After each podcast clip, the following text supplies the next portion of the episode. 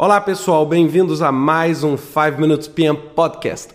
Hoje eu quero comentar para você sobre um erro muito comum que as pessoas cometem ao interpretar e ao calcular o percentual completo de uma determinada atividade ou de uma determinada fase ou até mesmo do projeto como um todo. Não é? Ou seja, é muito comum para nós atribuirmos valores entre 0 e 100% para exibir, né? para a gente conseguir comunicar o quanto que a gente andou dentro de uma atividade, ou seja, quanto mais próximo de 100%, mais completa ela está. Bem, alguns erros muito comuns que a gente dá. Primeiro deles é calcular o percentual. Parece absurdo que eu vou falar, mas muita gente comete esse erro, que é o quê? Calcular o percentual completo de uma determinada fase ou grupo de atividades como a simples média entre os percentuais completos. Né? Eu recebi outro dia um e-mail me fazendo essa pergunta e que me assustou bastante. Ou seja, se eu tiver uma atividade com 50% e outra atividade com 30%, então a minha atividade resumo está em 40%. Bem, é, isso pode parecer simples, mas isso é completamente equivocado. Por quê? Porque isso só tem sentido se as duas atividades forem com duração e volume de trabalho idênticos.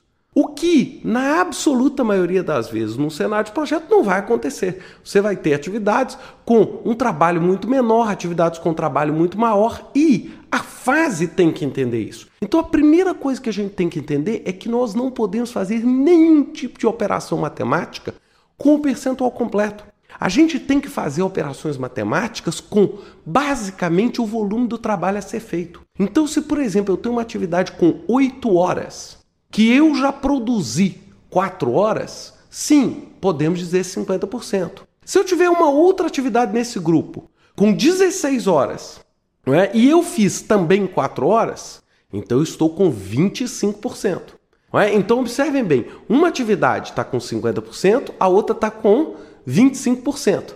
E aí, se a gente fizesse aquela conta, desculpa brincadeira, burra, nós iríamos dizer o seguinte: poxa, 50 mais 25, 75, divide por 2, 37,5. Bem, isso é completamente equivocado. Por quê? Porque a atividade 2 dura o dobro. Então, na verdade, o que, que eu fiz? Eu fiz um trabalho de 8 horas, 4 horas no primeiro, 4 horas no segundo, em um total de quantas horas? De 24 horas, que é 16 mais 8. Então, na verdade, essa fase ela está a 33%, que é exatamente um terço, 8 de 24. É, isso é a forma usual com que todos os softwares calculam. Então, quando a gente vai determinar o esforço e o percentual físico completo de uma fase ou de um grupo de atividades, nós temos que comparar e trabalhar com que? Com trabalho, volume de trabalhos, usualmente dado em horas. Nós podemos até simplificar para dias, mas usualmente dado em horas. A gente nunca também trabalha com datas, data de início e data de término. Por quê? Porque ao trabalharmos com data, nós também corremos um sério risco de estar subtraindo e considerando como trabalho fins de semana, feriados, etc. Então é importante que a gente, ao determinar o, o, valor específico do percentual de trabalho, a gente determine exatamente quantas horas foram trabalhadas, quantas horas faltam, qual é o número de horas no total que precisa ser trabalhado.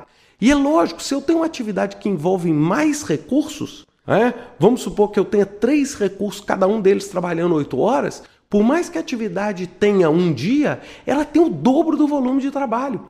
Então a gente sempre tem que calcular e determinar o percentual completo de um projeto baseado no que? No volume de homem-hora, no volume de trabalho por pessoa que a gente vai ter naquele projeto e não simplesmente na duração, porque nós vamos cometer erros, como eu já falei, envolvendo calendário, etc., como também envolver erro considerando que todas as atividades vão utilizar um único recurso, que também não é verdade.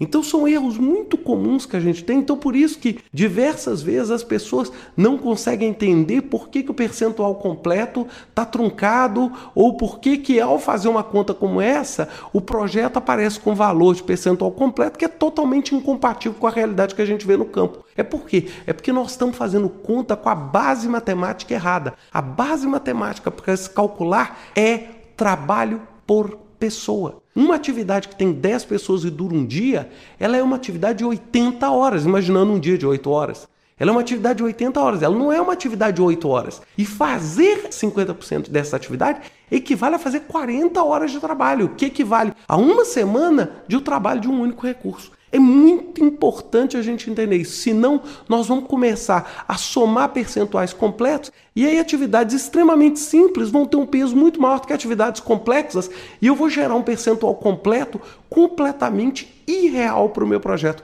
Isso, gente, é muito perigoso quando as pessoas utilizam softwares como o Microsoft Project com aqueles campos customizados, onde você cria uma fórmula para calcular um determinado percentual completo, ao invés de utilizar a fórmula clássica que já tem dentro da maioria das ferramentas, que é o quê? Que é o conceito do homem-hora.